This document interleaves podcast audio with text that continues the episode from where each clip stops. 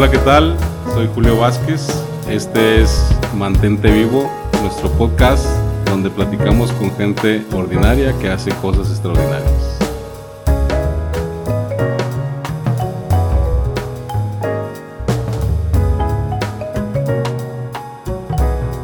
Bienvenidos a un episodio más de Mantente Vivo. Hoy nos acompaña el cofundador de Quality Post y BSX Trading, empresario, Nayo Escobar. Nayo, ¿cómo estás, Nayo? Muchas gracias. Muy, muy honrado de que me hayas invitado a, tu post, a tu podcast. Este, la verdad de las cosas es que a mí me gusta mucho contribuir con gente como tú que tiene ideas eh, y tiene pues ganas de, dejar algo al mundo. Y qué mejor, o sea, que hacerlo juntos con toda la gente que tenemos aquí, este, ganas de, dejar algo a, la vida, ¿no? Muchas gracias, Nayo. Muchas gracias por darte el tiempo. Eh, últimamente estamos sacando un tema por un invitado. Empezamos esto, es, el, es un episodio reciente también. Los antepasados, los pasados empezamos a platicar, nada más una plática de cuates, pero nos dimos cuenta que podíamos sacar un tema en específico y sacarle más provecho a la persona que nos visita.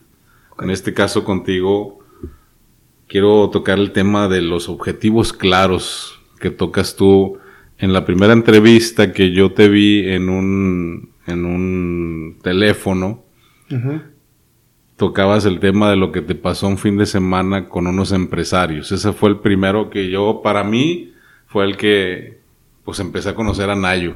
Muchas gracias, Julio. Este, y ahí tocas unos temas que es la parte del objetivo claro. Y me gustaría empezar a platicar contigo de dónde viene Nayo Escobar. Dónde, dónde nació toda la historia para llegar hasta ahorita.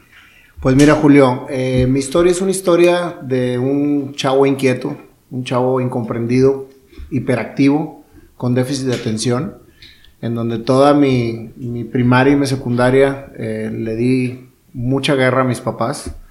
Eh, yo estuve viviendo en Chihuahua cinco años, soy regemontano, nací aquí en el centro de Monterrey, en Allende, entre Doctor Cos y Suazo, donde expropiaron las casas y hicieron la macroplaza. Exactamente en el mero centro de Monterrey. Una infancia, eh, pues, de barrio. Una infancia en donde jugábamos fútbol en la calle con dos piedras de cada lado y esa era la cancha, en donde nos quitábamos cada vez que pasaba un camión. Trabajé desde los cinco años en la gasolinera de enfrente de mi casa, me, atravesaba a, sacar mis pesos eh, despachando gasolina y, siempre traía ahí dinerito para comprar los dulces. Posteriormente, eh, mi papá decide que nos vayamos a Chihuahua porque era la ciudad más tranquila en donde se podía vivir en aquel entonces en México, según un análisis que él hizo.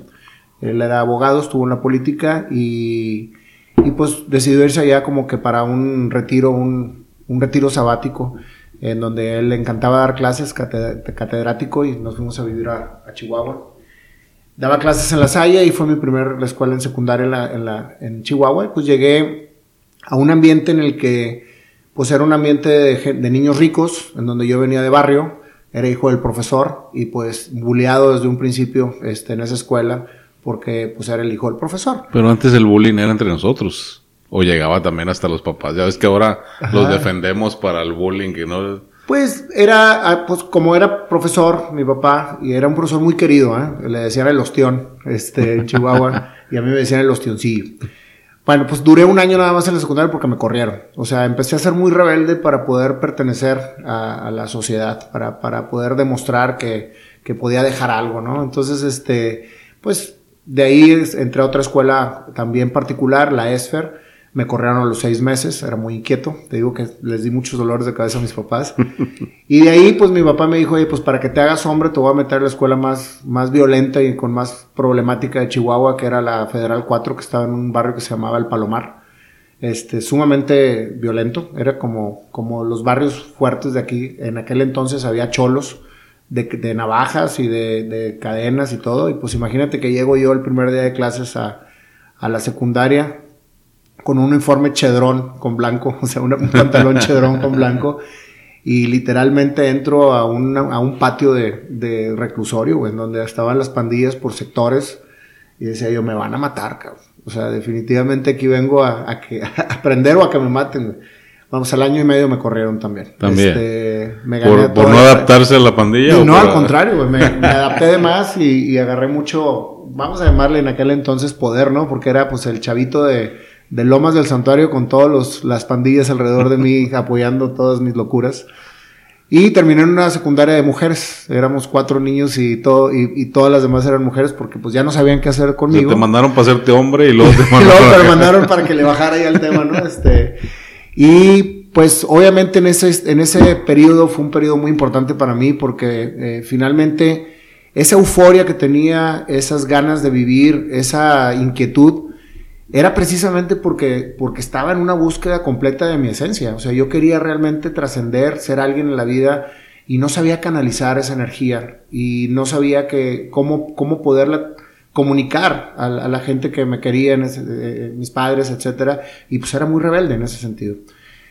Me medicaron, me dijeron que tenía un déficit de atención y me metieron Ritalin y Tegretol. Este, entonces prácticamente me doparon durante el último año de, de, que estuve en secundaria y caí en una depresión muy grande, este, porque pues se les pasó la mano sí. este, con, con el medicamento, empecé a temerle a todo. Platico esto porque muchas veces los padres no entendemos eh, a los hijos, no entendemos que los hijos son diferentes, que los hijos vienen a hacer algo en la vida que tiene un propósito particular y nosotros como padres queremos que ellos hagan lo que nosotros queremos que hagan. Fíjate, sin desviarnos del tema, ese es el tema. O sea, por ejemplo, de repente una es muy ordenada y el otro es un desmadre. Uh -huh. Y los papás somos de que, es que ¿por qué si ella... Y las comparas. Sí, y o sea... Pues, espérame, la desordenada tiene una capacidad de visión que la ordenada no tiene. sí o sea, es, es, es, es, increíble. Te lo digo porque es un tema que yo toco muy abierto. O sea, todo esto es nada más la historia y la base. Sí, claro. Que finalmente terminamos eh, dándole un giro exitoso. O sea, porque yo yo desde ese momento en que, en que te digo que pasé por todas las escuelas, yo me acuerdo que salgo de la secundaria y mi papá me dijo, literalmente, no sirves para nada. O sea, vienes aquí a, a, al mundo a ser un, pues, un, una persona que a lo mejor vas a estar estudiando una técnica y te voy a meter a, a, trabajar algún taller, pues para que te medio mantengas, pero pues me tengo que dar, me tengo que hacer la idea que pues que no viniste para ser alguien este, exitoso ni ni alguien que venga a trascender en la vida, simplemente pues vienes a vivir y se acabó. Me metió al CBT 122 de tarde a estudiar mecánica automotriz, este, en una colonia que quedaba literalmente a una hora y media, una hora 45 en camión, y era en la tarde. Todos los días llegaba a la secundaria, este, y la primera hora jalaba gente y nos íbamos a ver todas las picardías mexicanas del cine que había en ese entonces. Muy buenas, vos te lo sabes todas. El día de los albañiles, las bicheras, este, el vecindario. Me sé todas las de Rafael Alfonso, Inclán. Alfonso Sayas Ah, y... sí, así es. El Caballo Rojas, Angélica Chaín. Bueno, ¿qué sucede entonces? Que, que, yo seguía con mi lucha en el tema de... Yo, yo soñaba con, con ser empresario. Yo veía la, la serie de Dallas, me acuerdo y veía a los Ewing con grandes corporativos petroleros y la madre. Yo decía, algún día quiero llegar a ser alguien, empresario. Y tenía, pues, obviamente, enfrente una persona que no creía en mí, que era mi padre. Uh -huh. Entonces, este, cuando regresamos a Monterrey, llegamos aquí, le digo, quiero estudiar. Y quiero estudiar una, una preparatoria bien y quiero estudiar una carrera. Dice, bueno, demuéstrame que, que va por ahí y te apoyo. Finalmente me metí a, a la técnica aquí también de, de la, del TEC porque pues que necesitaba que le mostrara antes de sacarme de la técnica, que ojo, yo admiro muchísimo a todos los técnicos, pero claro. finalmente no era mi, no era mi, mi sentido. Pero la de técnica vida. del TEC en aquel entonces pues era la técnica del TEC. Era ¿no? la técnica, o sea, bueno, exenté todas, güey. O sea, porque finalmente quería demostrarle a mi papá que por ahí, desde ahí no volví a tronar ni una sola materia. Este, de ahí fuimos, eh, me, me, me, metí al Emilio, al Emilio Guzmán Lozano. Empecé a trabajar en McDonald's a los 16 años, cuando era McDonald's Garzazada, este, la onda, ¿no? Para trabajar. Claro. Entonces trabajaba de tarde-noche, estudiaba eh, de día a mediados de mañana. Así terminé mi preparatoria. Abro mi primer negocio, mi, un puesto de tacos, este, con Mahatma Rodríguez, que es actualmente mi socio. Y era todos los días preparar la comida un día antes, eh, preparar todo para el día siguiente. Pasaba por mí a las 5 de la mañana, íbamos a abrir enfrente de la prepa de Garzalagüera. Ahí teníamos un carrito de tacos y nos iba súper bien. En ese entonces, otra vez una confrontación con mi papá porque decía que no quería que yo estudiara y trabajara, que nada más estudiara. Y fíjate cómo la vida te va poniendo el camino conforme lo que vas a, al destino de lo que te toca vivir y cómo vas tú generando precisamente el camino, vas aclarando hacia dónde quieres ir. Yo tenía una necesidad tremenda de trabajar y estudiar. O sea, yo decía, yo no voy a dejar el estudio, pero tengo que entender cómo trabajar para poder lograr mi objetivo, porque mi objetivo era poner un negocio. y por eso abrí el puesto de tacos. Nadie me apoyó, me dijo mi papá, no, no te voy a apoyar, me quitó el carro y todo, me puse a hacer una rifa de una botella de whisky y un mono de peluche, y con eso compramos el carrito. Y la primera tanda de la semana la sacamos, el costo operativo lo sacamos con un, una taquiza que hice del Super Bowl en mi casa. Así empezó mi historia empresarial. Desde ahí no he dejado de trabajar. Este, desde la parte de McDonald's y luego el puesto de tacos y luego estuve en una empresa de químicos. Yo traía mi mismo ideal. Estaba trabajando en Quality Services en ese momento con Mauricio Melesio González. Y yo les decía, voy a poner un negocio. Me dice, pero pues acaba de, tu papá de morir, güey. Tienes así. Teníamos un año, tres meses de sustento económico.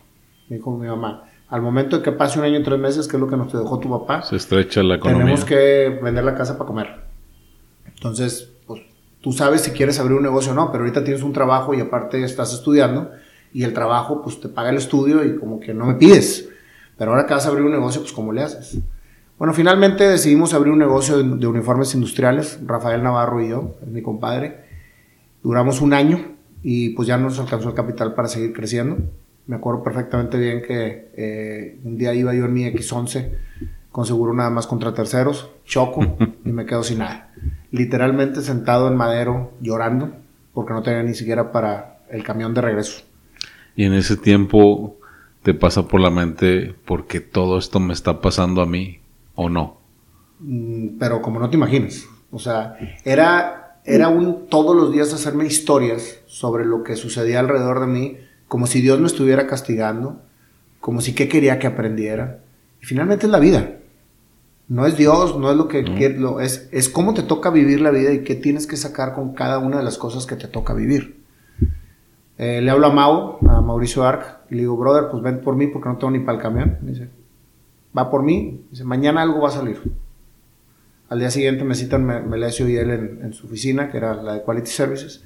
Me dicen, Nayo, hay dos negocios alrededor de lo que estamos haciendo que podemos hacer contigo, porque es lo que nos está llegando por todos lados. O una mensajería o una fumigadora.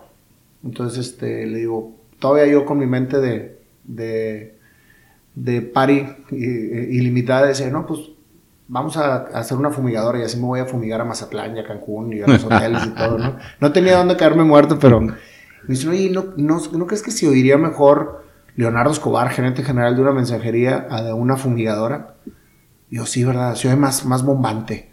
Vamos a abrir mejor la mensajería. Así nació Quality Post, precisamente, en el 93. Esa es otra historia y nos vas a dar otra de esa. Así es. Porque hoy me la contaron en la mañana. Está muy buena. Está ¿eh? bastante buena. Fue toda una historia de, de muchos éxitos, mucho aprendizaje. Y ahí, pues como quien dice, empezó a darse un giro en mi vida en el sentido de que sí puedo hacer algo en que sí no soy un bueno para nada, sino que realmente me tocó vivir lo que me tocó vivir y estoy sacando mi vida eh, apasionadamente con lo que, lo que me toca vivir. Fíjate que tocas algo muy especial que nos pasa hoy en día a, muchos. Soñar sin tener nada, hay mucha gente que te frena. Tú acabas de decir, no tenía un peso en la bolsa, yo quería ser ciertas cosas. Pero ¿cuántos a tu alrededor no se pueden acercar y te digan, espérate, güey? ¿Sí me explico? O sea, en ese momento, si hacemos un flashback, imagínate tú ahí, no, sí, me quiero hacer esto y quiero hacer lo otro. Oye, pero no tienes lana. ¿Qué pasaba por la mente? Pero ¿sabes qué, Julio? Eso aunque tengas o no tengas, la gente siempre te va a querer frenar. Siempre. O sea, aquí el tema es estar perfectamente convencido de lo que quieres hacer y ahorita entrando al tema de lo, de lo que es este podcast, objetivos claros. Objetivos claros. ¿Cómo, ¿Cómo te puedes poner un objetivo claro creyendo primeramente en el objetivo, estar convencido de que lo puedes lograr, investigar si el objetivo es viable y trabajar en él? Fíjate las, las cosas como se deben más o menos acomodar según mi criterio. Porque muchas veces puedes decir, quiero ser el mejor corredor de Fórmula 1 del mundo y no tienes las aptitudes para hacerlo. Pero a lo mejor dices, oye, quiero ser un sponsor de la Fórmula 1 y para lograrlo tengo que tener tanto y tanto y tanto. Entonces a lo mejor no tienes el talento para correr un carro, pero sí para a lo mejor generar un patrocinio para ese carro. Te estoy poniendo un ejemplo relativo. En lo particular, otro ejemplo es, yo quería cantar y cantaba muy mal. O sea, yo era tecladista y siempre quise cantar y no me había atrevido a hacerlo. Porque siempre que cantaba me decían, uy, cantas bien mal, cállate, cantas de la fregada. Tengo dos, eh, mi familia somos todos músicos. Eh, Pablo, que tiene 19 años, es pianista. Daniela es cantante y bailarina. Y Eugenia ya empezó su carrera también de canto. Todos en tema eh, personal y no profesional, pero muy talentosos para lo que hacen. si tengo dos hijas que son cantantes y cantan también, pues a lo mejor yo canto bien. Entonces le digo a la, maestra de, una de mis hijas, oye, quiero que me digas exactamente la verdad, si puedo o no llegar a, ser cantante. Tenía yo 46 años, me acuerdo. Me dice, era una cubana, me dice, mira, no te voy a decir mentiras, así que te voy a hacer la prueba. Si cantas bien, te voy a decir la verdad. Si cantas mal también, porque no tengo tiempo para atenderte y no voy a perder el tiempo contigo. Tal vez unas pruebas, me dice, pues eres entonado y puedes llegar a educar tu voz de tal manera en que puedas cantar a gusto sin que molestes a la gente. Sin que le hagas daño al público. Si, si, canta la gente de banda ahorita, pues tú también claro, vas a oye, pero no, pero muy respetable. a lo que voy es que te acercas a una persona profesional para que te emita un juicio de lo que realmente quieres hacer. Porque tampoco puedes vivir soñando cosas que a lo mejor como el corredor de Fórmula 1 dije, bueno, entonces me tengo que esmerar mucho capacitándome para poder llegar a cantar de una manera que me sienta a gusto. Y eso hice. Y al principio, toda la gente me decía que por favor no cantara, que cantaba muy mal, que hacía el ridículo, que por favor no, no, lo hiciera. Y entre más me decían, más hacía eventos para que me vieran. Entonces, confió una banda en mí de muy buenos amigos que también como que estaban saliendo ahí del polvo, se estaban desempolvando. Hicimos una bandita en la cual nos divertíamos mucho eh, yo cantaba muy mal, ellos me estaban este, apoyando y poco a poco empezamos a, ir creciendo. Ahorita ya es una banda completamente diferente, pero todos los que pasaron por las bandas que he hecho, que he tenido como seis, y de, muy diferentes grupos, se los agradezco que hayan confiado en mí y que me hayan tenido la paciencia de, de, acompañarme. Ahorita mi banda es una banda ya que está bien consolidada. Este año vamos a sacar nuestro primer disco a mis 49 años. Qué padre. Y tocamos para ayudar. Ahorita la gente me pasa casos específicos, eh, hacemos conciertos. Acabamos de tener uno hace tres semanas para ayudar a Dieguito, que tiene una parálisis cerebral para, para su operación. Y nos fue fenomenalmente bien porque la gente abarrota y se queda fuera de los, de los eventos que hacemos porque es algo que jala amor. Sí, claro. Eso es, eso es, eso es lo, lo padre. Y si tú logras hacer lo que te apasiona y aparte generas amor y aparte generas algo para ayudar a, los que te piden, pues eres una persona exitosa haciendo lo que te apasiona. Y ese es precisamente el perfil de la gente que estoy ahorita entrevistando en mi programa, de lo que hago constantemente y de lo que transmito a la gente constantemente. Sí, sí lo veo y veo ahí la gente que te apoya. Hablábamos de que tenemos ahí amigos en común. Amigos en común. Este, pero veo que todo lo que te pasó en la infancia, en la secundaria, lejos de oprimirme. Fue, aprendizaje, 100%. o sea. Te voy a decir algo, Julio. Gracias a todo lo que me pasó, por más dramático que fuera y por más que me dolió, fue una parte completamente necesaria para que yo pudiese despertar y ser quien soy ahorita. No digo que te tengan que pasar dramas en la vida para poder trascender, pero si ya te pasaron, sácale lo positivo. Porque tú tienes dos caminos cuando te pasa un drama.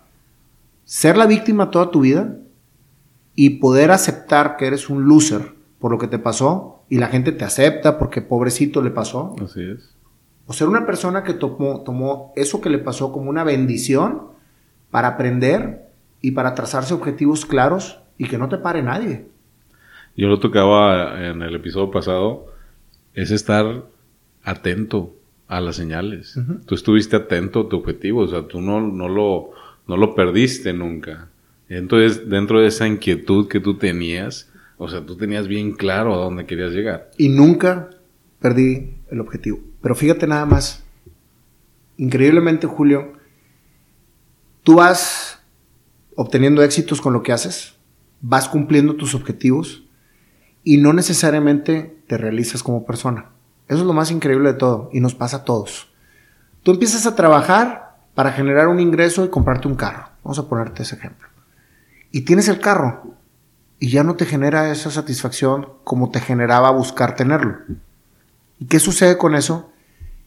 Que tú tienes un vacío que no has entendido que tienes, por el cual quieres llenar con escapes temporales objetivos que no te llenan ese vacío, que son materiales o externos, y que cuando los cumples, ese vacío vuelve otra vez a nacer y buscas otras cosas para lograrlo. Sí, estaba leyendo una vez un estudio que hicieron a una muchachita de 17 años. ¿Qué es lo que hoy te haría más feliz en la vida?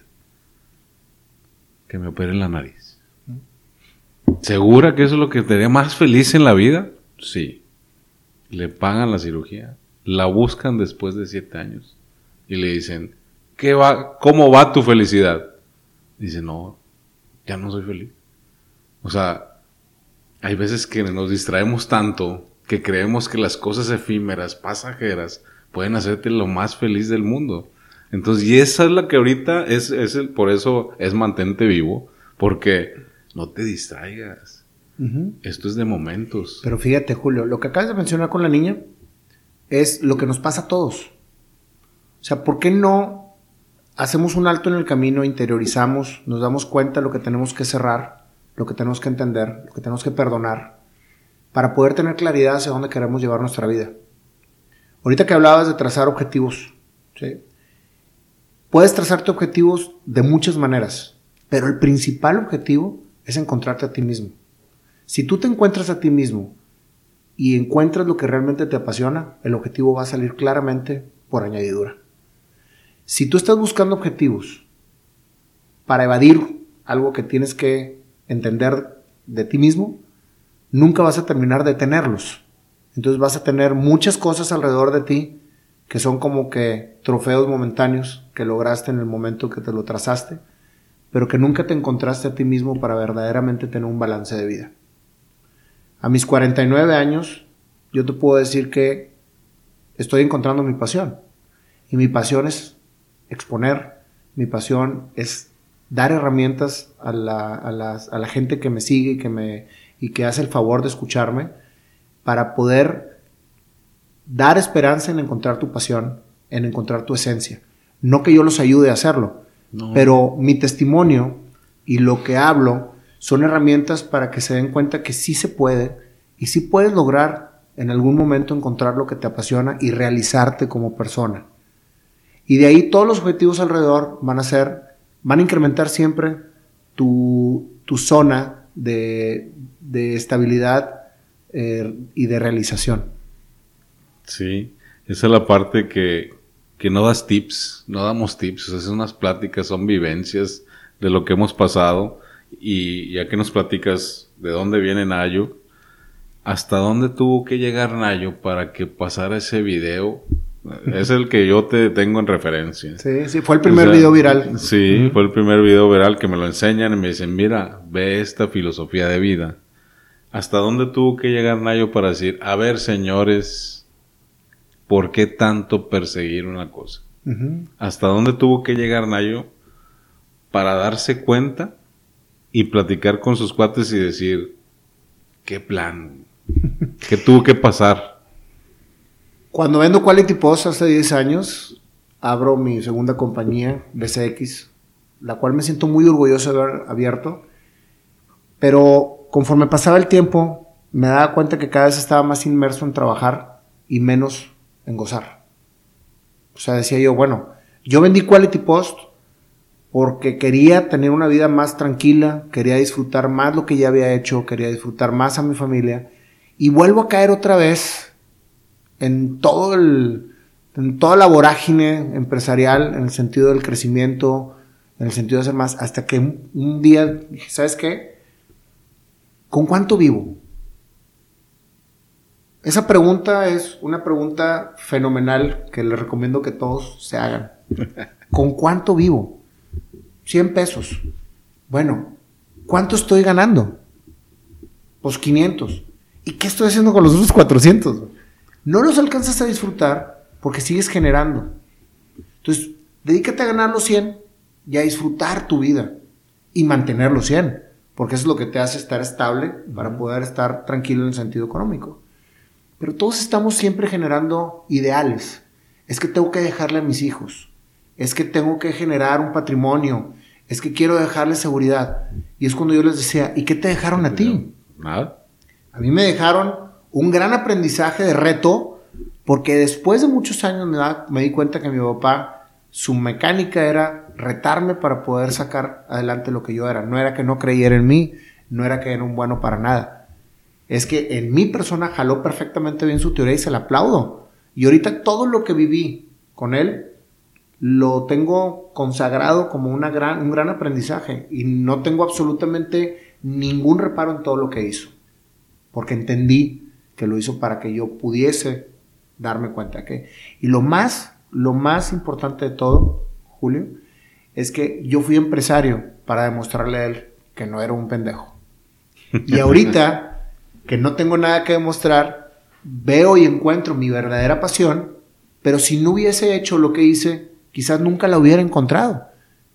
Entonces, ¿qué fue lo que me hizo cambiar? El darme cuenta y despertarme en relación a lo que realmente era mi pasión. Y mi pasión es esta, es lo que estoy haciendo contigo, es expresar, es tocar rock and roll para ayudar, es escribir libros, es escribir canciones.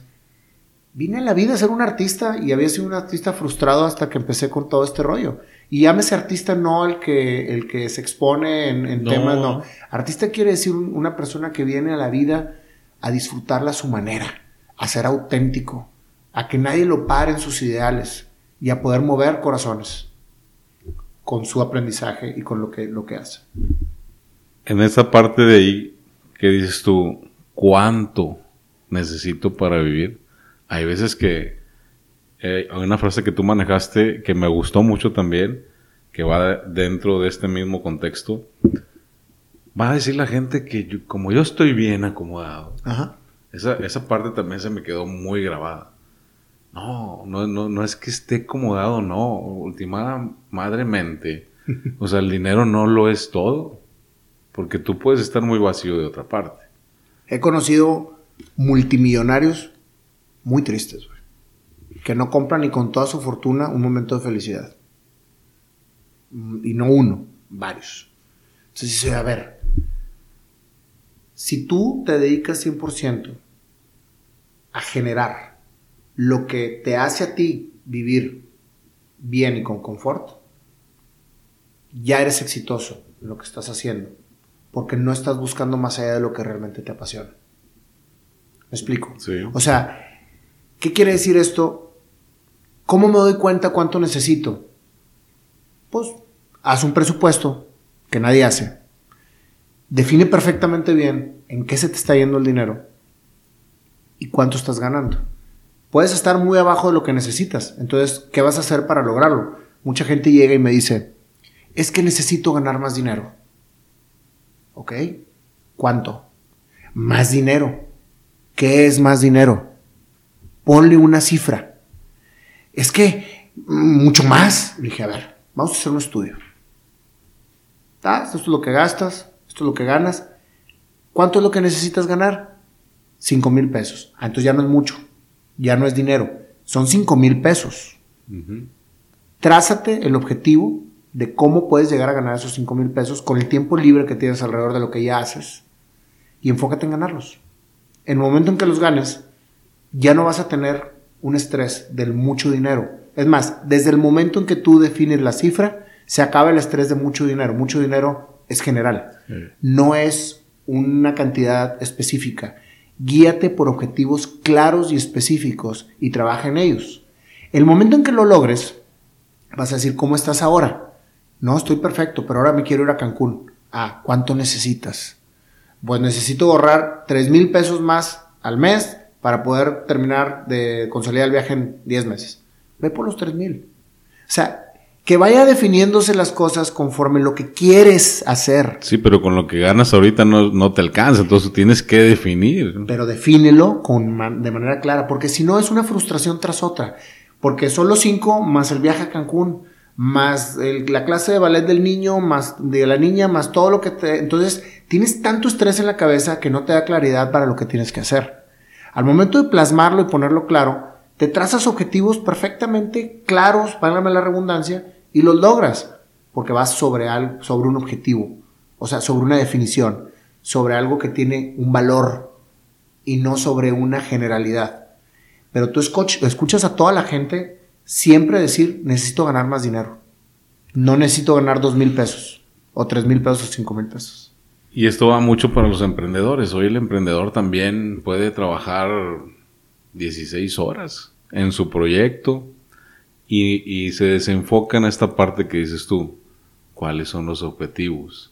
Como emprendedor, pues también tienes que definir tus objetivos. Por ejemplo, yo ahorita digo, como empresario, como emprendedor, si no tienes objetivos claros, porque hoy tu, tu emprendimiento necesita capital. Entonces, ¿cómo vivir sin ese estrés de decir, tengo que generar para que esto funcione?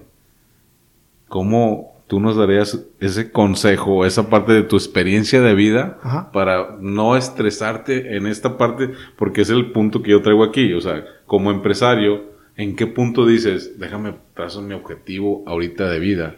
¿Sí me explico? Lo que pasa es que cuando tú tienes un proyecto empresarial, todos lo empezamos con sueños y no con un análisis real de lo que va a ser el negocio. Si tú empiezas un proyecto y dices, esto es el proyecto como tal, esto es lo que voy a requerir de capital, esto es mi mercado potencial, esto es a donde lo puedo llevar y esto es lo que me va a generar. Un plan de negocios. Ese plan de negocios no es un plan de negocios de los que te enseñan en la escuela.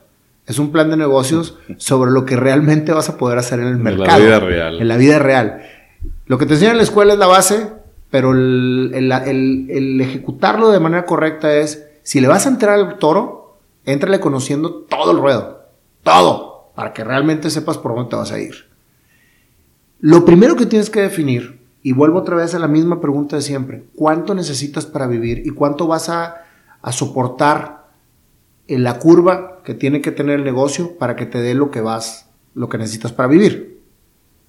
Yo en lo particular, cuando abrí BSX, eh, que fue después de, terminar mi ciclo con Quality Post, yo no tenía claro y bien definido cuál iba a ser el, camino del negocio. Yo lo que tenía definido era que quería una empresa en la que pudiésemos invertir en fabricantes mexicanos y desarrollar la manufactura mexicana, que tenía muchas debilidades en, contra de las importaciones, de los chinos y de, de todo lo que estamos importando de afuera.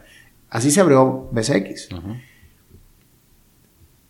Era un negocio en el cual yo, mi análisis era, voy a invertir, voy a generar rentabilidad y voy a retirar. Y en el momento de que dejen carriladas a las fábricas, sigo con la otra. Entonces era un negocio financiero. Yo tenía una estabilidad pues ya, ya generada por mi, por mi venta de Quality Post y lo que quería era generar eh, beneficio y desarrollo a nuestro país. Eh, así fue como empezó BCX. Terminamos desarrollando nosotros los productos, terminamos generando nosotros nuestras propias, eh, nuestros propios canales de distribución, empecé a obtener licencias. ¿Y qué dices tú? Oye, pero entonces se sale por completo de lo que tú me habías dicho. No, porque el plan de negocios era el mismo y lo fui adecuando conforme el mercado me lo fue dictando y esa es la claridad que tienes que tener. En donde cuando tú vas encaminando tu negocio hacia una necesidad, entonces tú empiezas a fortalecer el proyecto y te vuelves ya una consolidación de empresa. Tengo 10 años con esta compañía, 9, y ahorita pues, le vendemos a prácticamente todo el retail mexicano en, dos vías diferentes, en la vía textil y en la vía de mercancías generales. Tenemos más de 50 licencias, donde yo no sabía nada de licencias. O sea, manejamos Disney, Marvel, Star Wars, Universal, Dragon Ball, todo tipo de licencias. Y se volvió algo muy divertido entenderle precisamente a la necesidad que me fue dando el mercado para hacer crecer el negocio. Si no estás claro del camino que vas, que vas eh, forjando para el negocio, te puedes desviar y en ese momento el, negocio termina, porque finalmente caíste en un estrés, se te contaminó la mente y no pudiste hallar los caminos de oportunidad que te dan. Creo que la vida del empresario es una vida de constantes oportunidades que teniendo la claridad logras grandes negocios. Si tú no estás con esa visión, truncas tu negocio y a lo mejor te vas a quedar chiquito o simplemente no lo vas a lograr. Tienes que ir manejando el timón conforme el mercado te lo vaya pidiendo y siempre estar a la expectativa de un cambio que tengas que hacer para poder seguir creciendo. Ese es el tema empresarial. Así es. Que finalmente, hermano. Pero fíjate. Estoy, estoy, estoy trabajando para dejarlo. O sea, porque finalmente mi, idea es por acá. Qué bueno que, estás trabajando para eso. De hecho, el eh, siguiente tema es. ¿En qué momento, o lo que vamos platicando ahorita es, entonces, hoy Nayo Escobar está viviendo? ¿O lo podemos decir que Nayo Escobar es por etapas en su vida? Porque, por ejemplo, hoy no, no sé si me equivoque, te siento pleno. Hoy, Nayo, hoy Nayo Escobar está viviendo o vivió esas etapas y las vivió también al máximo. ¿Sí me explico? Yo creo que todas las etapas las viví al máximo, Julio, y una de las cosas que más he aprendido es que momento solo existe el que estás viviendo en este segundo tú y yo en este momento estamos compartiendo nuestra vida, porque así decidimos hacerlo, y cada segundo que pasa ya es parte de nuestro pasado. Ya no existe. Cuando tienes consciente eso, entonces cada segundo que vives, la vida es como la debes de vivir. todo lo que yo viví, lo he vivido al máximo, al máximo, con todo el aprendizaje que conlleva. Pero no vivo atrapado en el pasado. Estoy viviendo cada segundo y para adelante. Y tampoco vivo proyectando el futuro. Simplemente hago lo que me toque hacer con planeaciones y proyecciones sobre un camino trazado, pero viviendo lo que me toca hacer. Tú puedes decir, yo voy a generar este negocio y voy a emprender todo esto y esto y al día siguiente te mueres.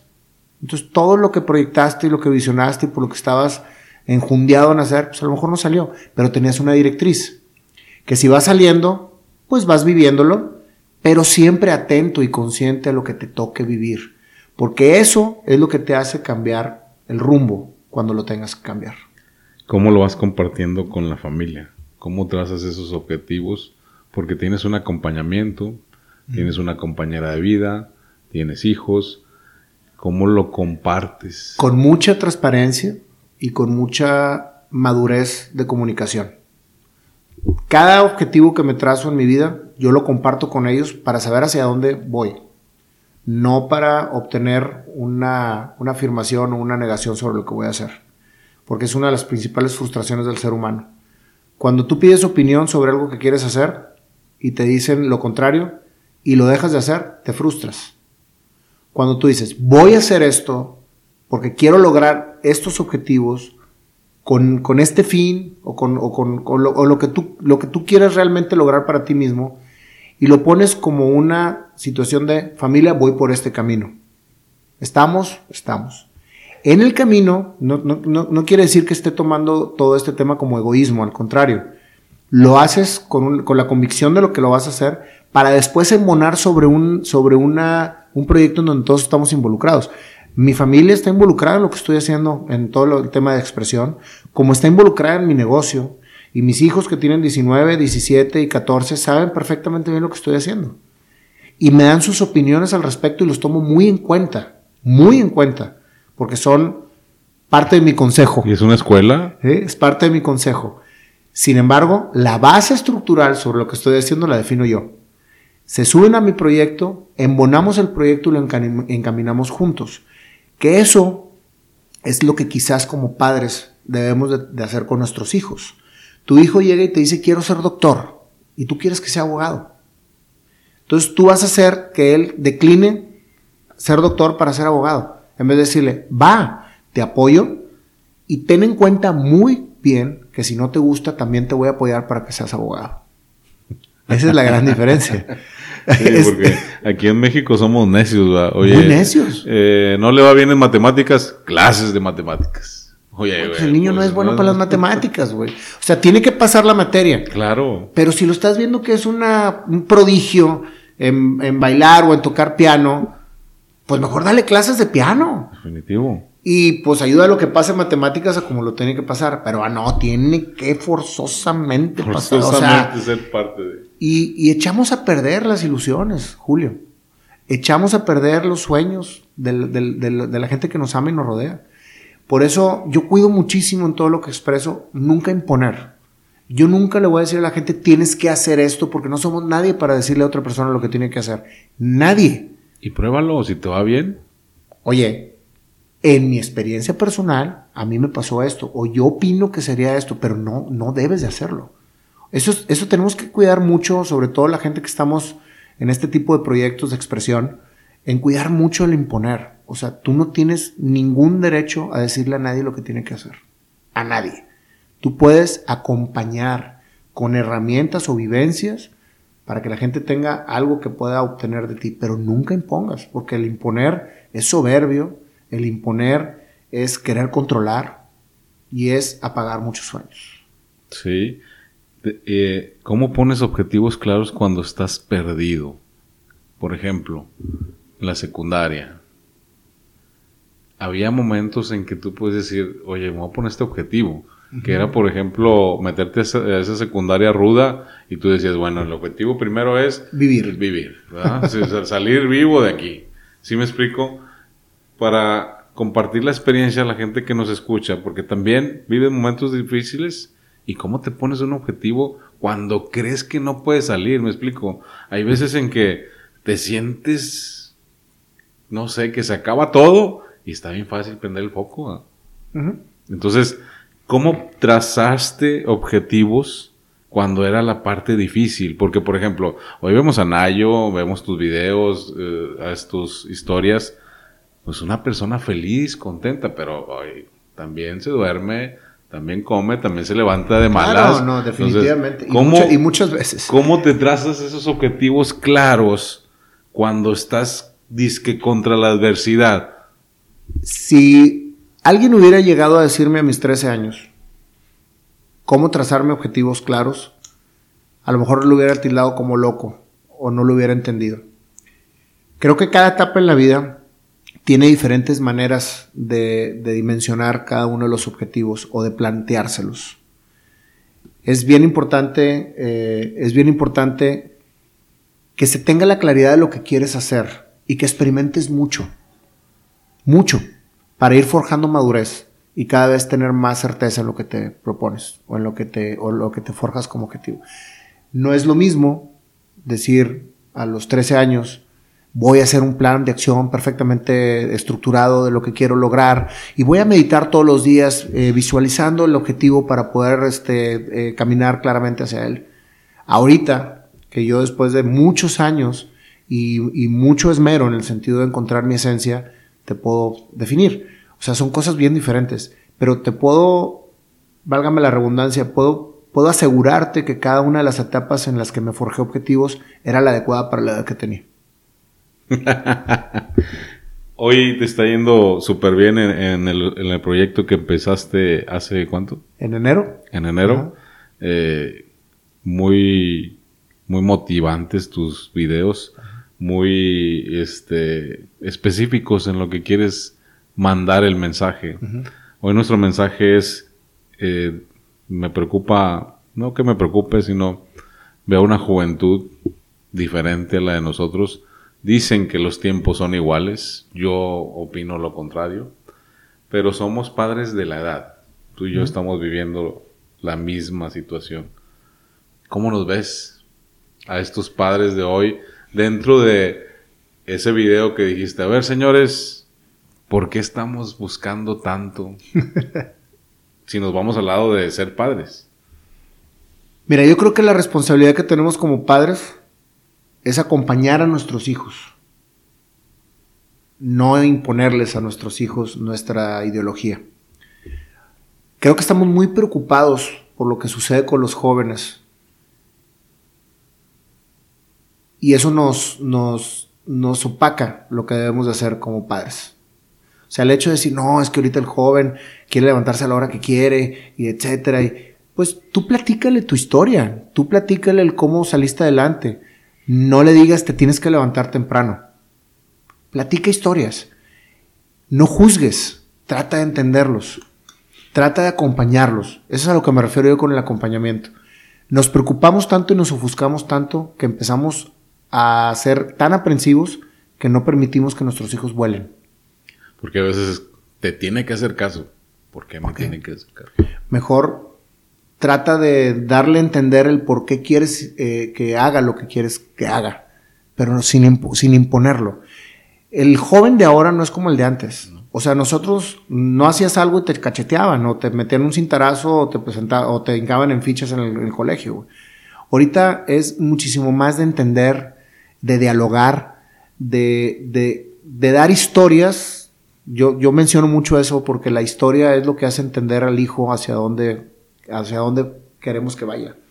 Las historias. O sea, él, él, el joven de ahora, o, o lo que estamos viviendo en la sociedad que vivimos, es de, es de muchísima claridad, de mucha información, de, mucha facilidad de comunicación. Ellos sí tienen objetivos también. O sea, más que los que éramos. Completamente. Entonces, dejemos de preocuparnos tanto y acompañemos como padres. Pues Nayo, nos podemos pasar aquí mucho tiempo contigo. Está muy padre la plática, pero pues tenemos tiempos. Dentro de Mantente Vivo, cerramos siempre con dos preguntas. Una es, Anayo Escobar, hoy en día, ¿qué lo mantiene vivo? Mi pasión. Mi pasión. Expresar y, dar herramientas hacia la gente que me escucha. Eso me mantiene vivo. ¿Hasta dónde quieres que llegue? Hacia donde tenga que llegar. Con que llegue a una persona, estamos bien con eso. Eso, eso es mi realización que, pueda mi mensaje llegarle a las personas para poder tener herramientas para que no pierdan su búsqueda con su esencia. ¿Se te hace muy corto tiempo o mucho tiempo en lo que ha pasado este boom de Nayo Escobar? ¿Te lo esperabas? No me lo esperaba, sin embargo el tiempo es relativo. ¿Lo buscabas? Tampoco lo buscaba, simplemente se empezó a dar. Y me estoy acostumbrando a algo que en mi vida había vivido. O sea, entrevistas de radio. Sí, exacto. O sea, y que te paren en la calle, que, que, o sea, todas esas cosas son muy bonitas. O sea, nunca en mi vida pensé que lo fuera a vivir. Pero me da mucha, mucha alegría y respeto muchísimo a la gente que me, que me hace el favor de escucharme. Y por eso me doy el tiempo de poder atender a la mayor parte posible de la gente que me busca. Si le tuvieras que agradecer algo a Nayo Escobar, ¿qué le agradecerías? pues que nunca dejó de, perseverar con lo que buscaba. Muy bien, pues agradecidos estamos nosotros de que nos hayas acompañado eh, en este podcast. Muy amable por esta por esta entrevista. La verdad me siento muy honrado que me hayas aceptado. Y el honor es mío también. ¿eh? Y que te hayas dado el tiempo, este, y gracias a las amistades que hicieron que esto se lograra. Este, te agradezco bastante. Ojalá que no sea la, la última. Y pues dinos dónde te buscamos, dónde te vemos. En YouTube, Nayo Escobar, ahí está el, canal, Nayo con Y. Igualmente en Instagram y en Facebook. Las tres plataformas es Nayo Escobar. Son tres diferentes formatos. En YouTube son entrevistas completas que acaban con una canción inspirada en el momento de la entrevista. En Facebook son cápsulas de tres minutos y en Instagram pues, es una cápsula de un minuto para todo tipo de públicos. y en Spotify igual también ahí están los podcasts en Nayo Escobar. Pues ahí tienen Nayo Escobar. Muchísimas gracias. Gracias a ti, Julio, por haberme invitado. Muchas gracias. Nos vemos en el siguiente episodio de Mantente Vivo.